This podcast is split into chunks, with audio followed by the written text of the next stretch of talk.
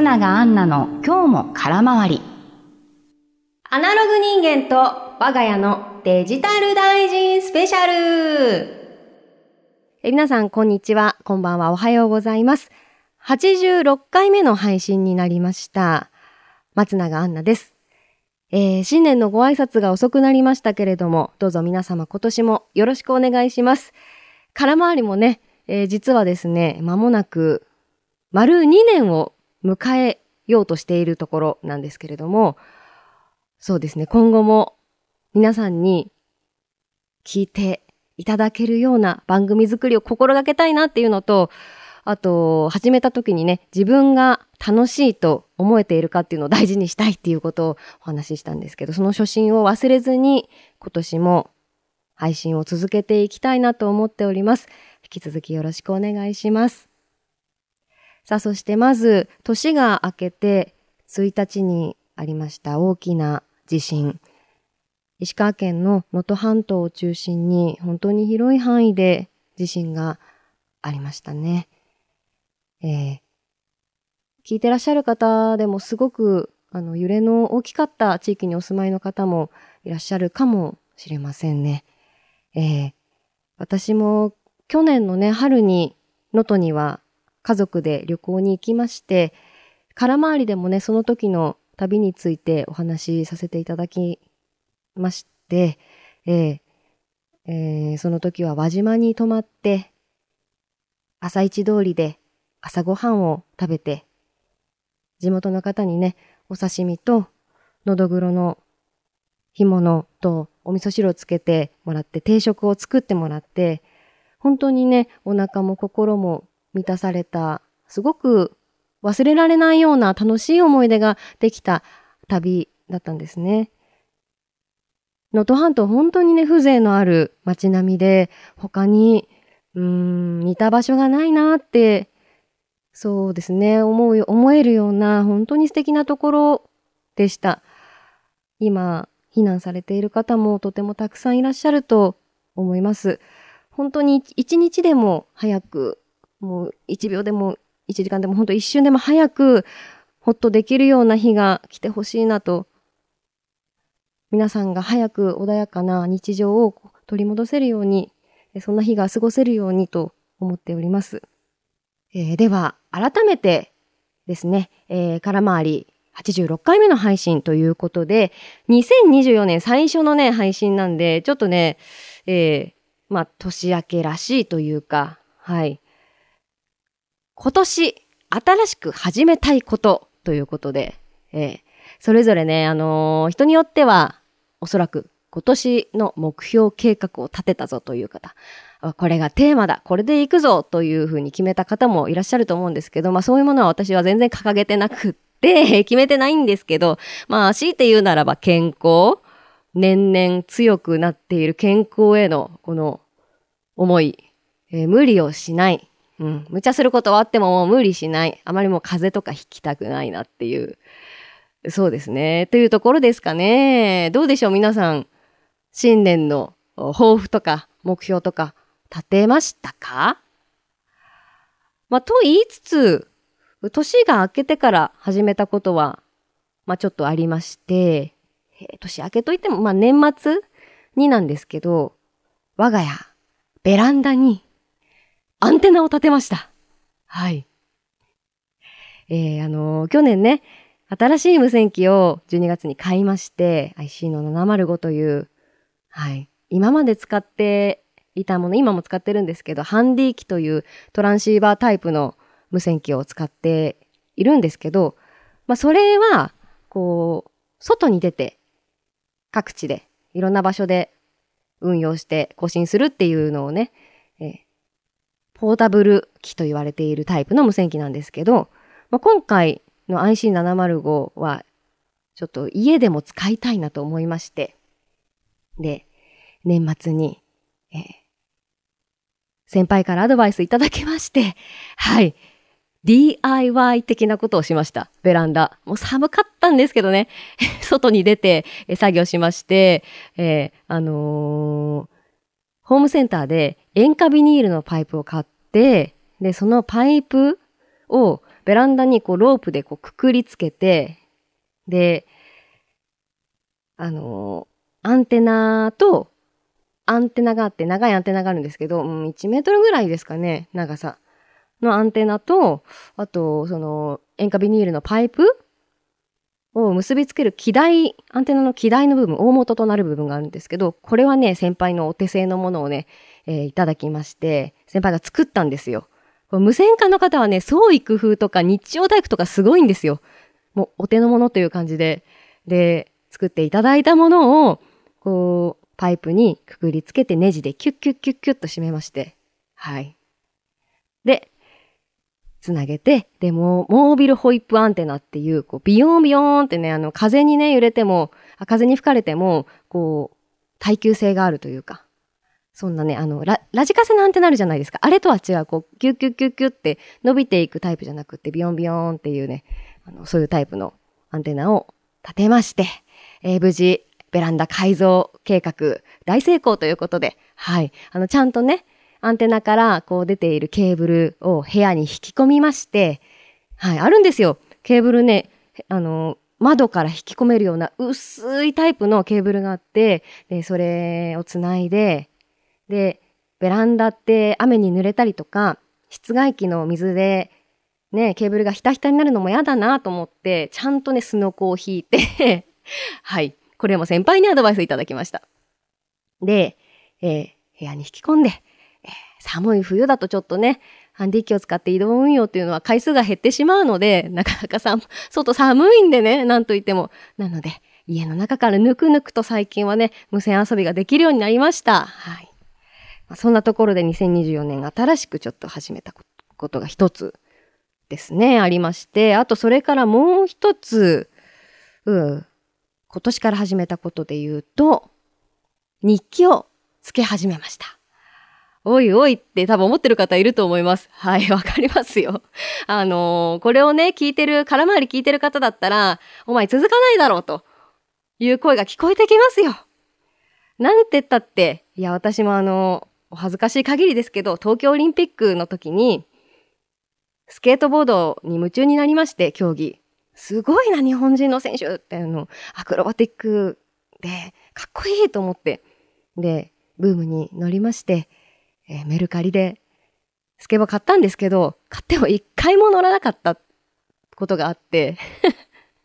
で、あの、でもほら、今年パリ五輪があるじゃないですか。だからちゃんとあの、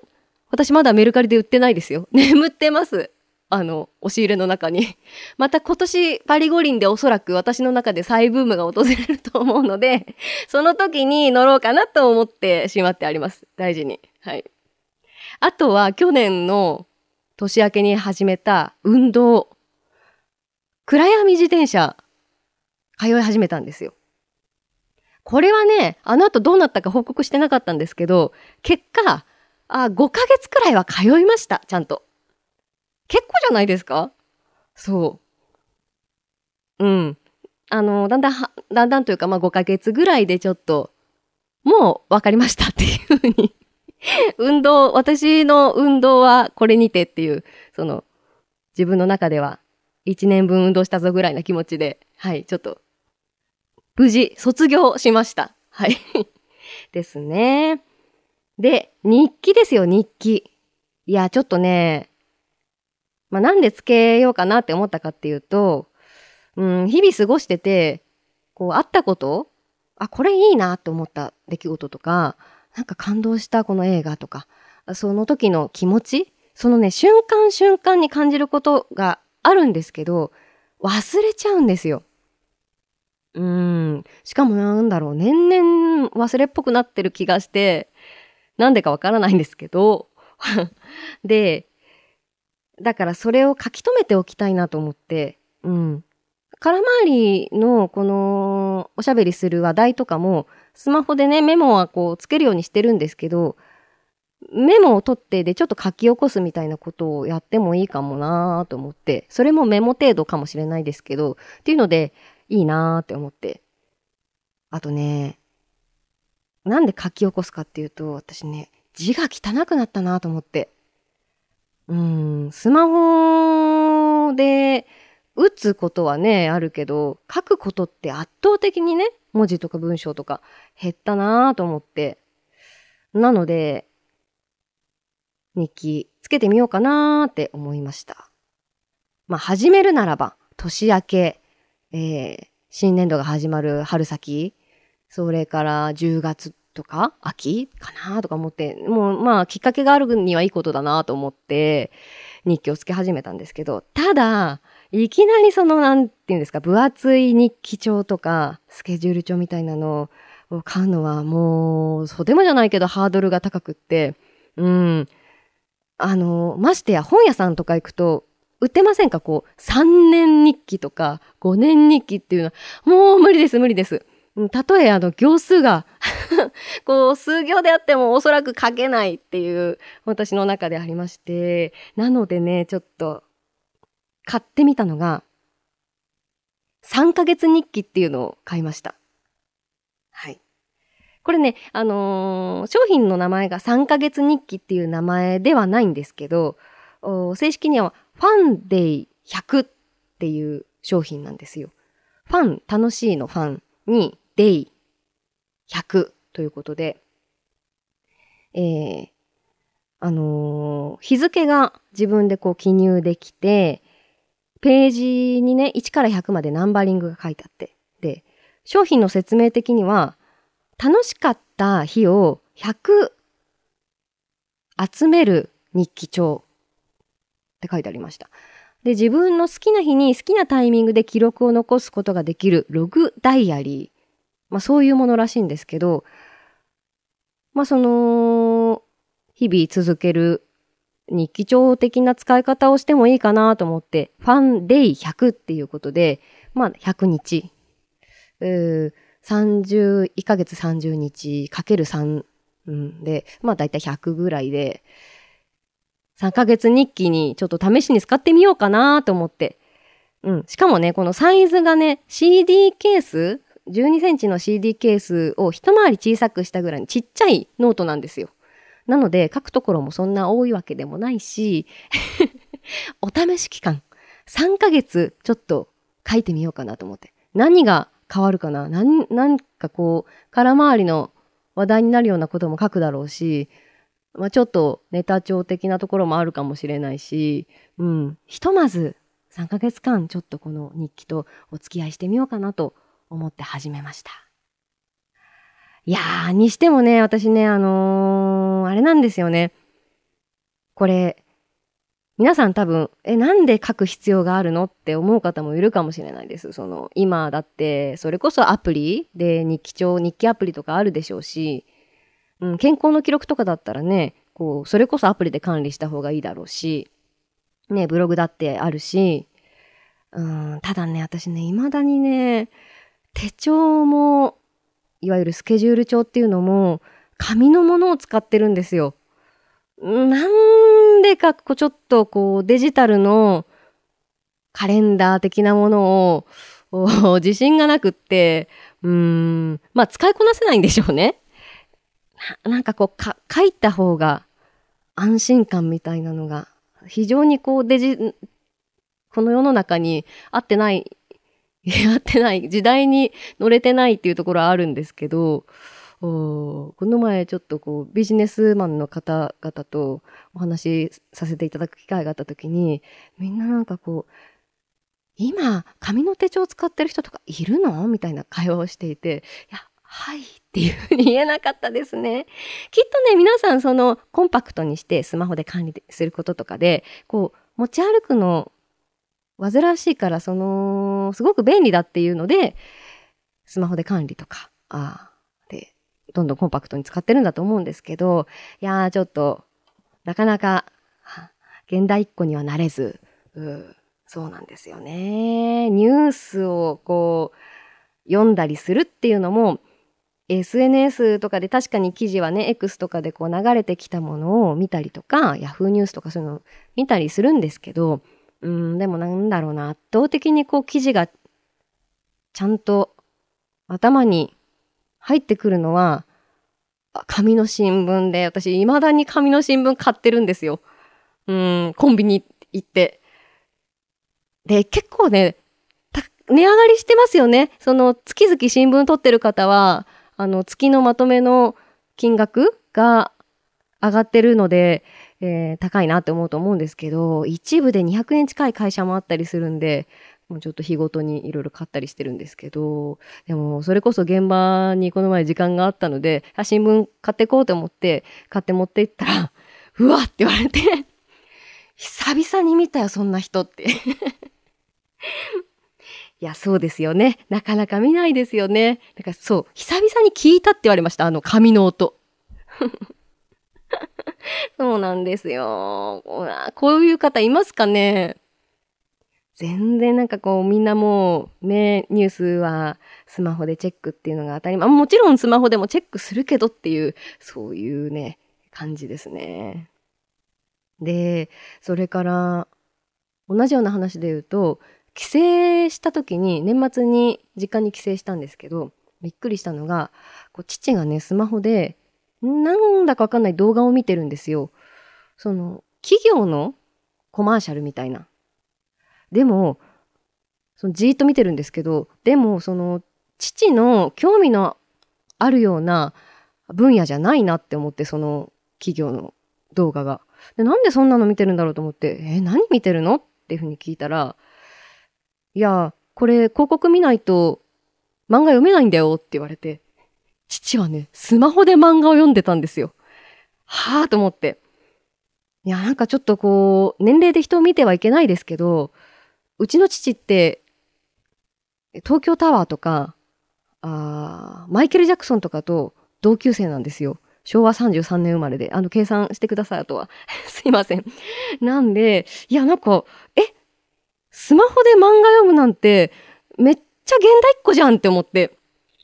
で、話聞いたら、その、漫画を読み始めてから、こう、データ使用量が上がっちゃったらしくって、それまで、えー、月々何ギガバイトって決めてた枠を超えて、お父さんこう、チャージを増やしに、わざわざ、あの、携帯ショップに行ったらしくって、なんで、インターネットのデータ利用量こう、増やしてまで漫画を読みたいと。うわーと思って。盛んにね、コマーシャルで、あのー、コミックなんちゃらとか CM やってますけど、はあ、ここまで、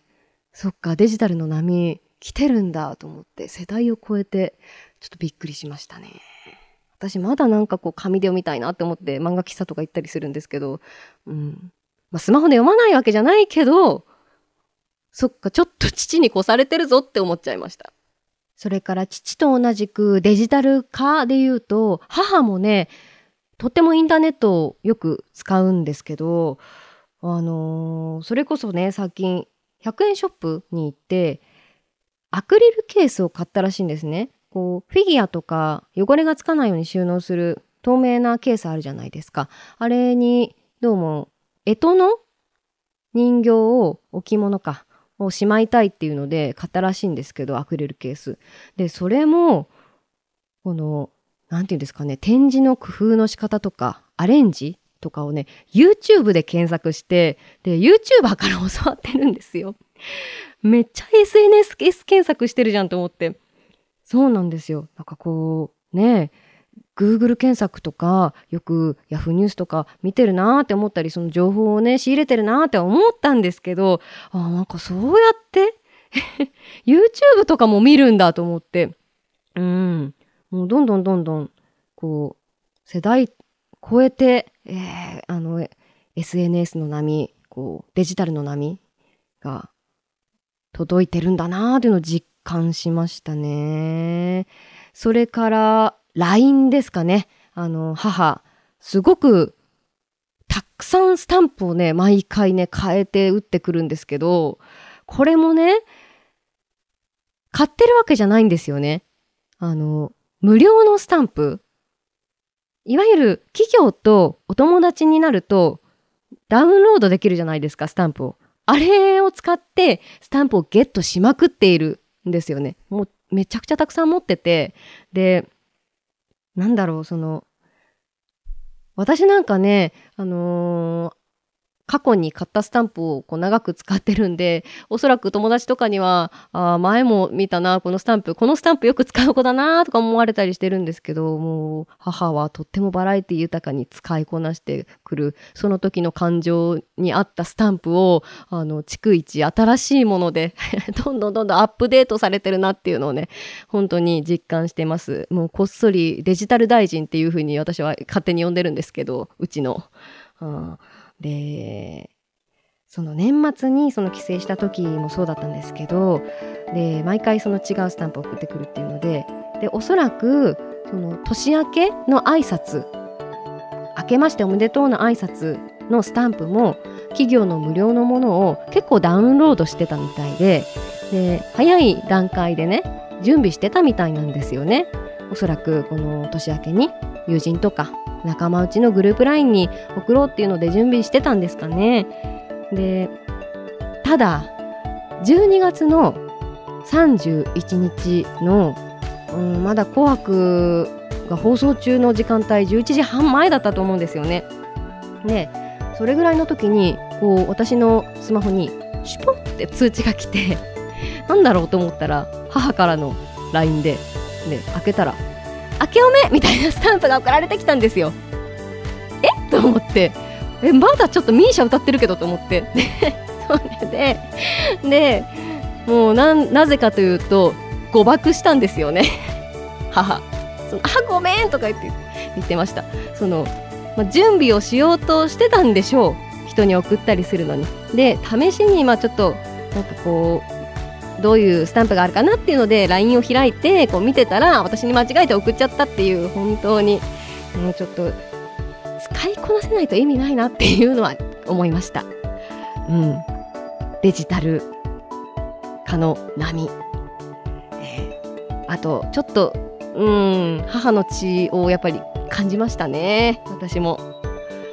さあ、皆さんはアナログ人間でしょうか？それともデジタル派でしょうか？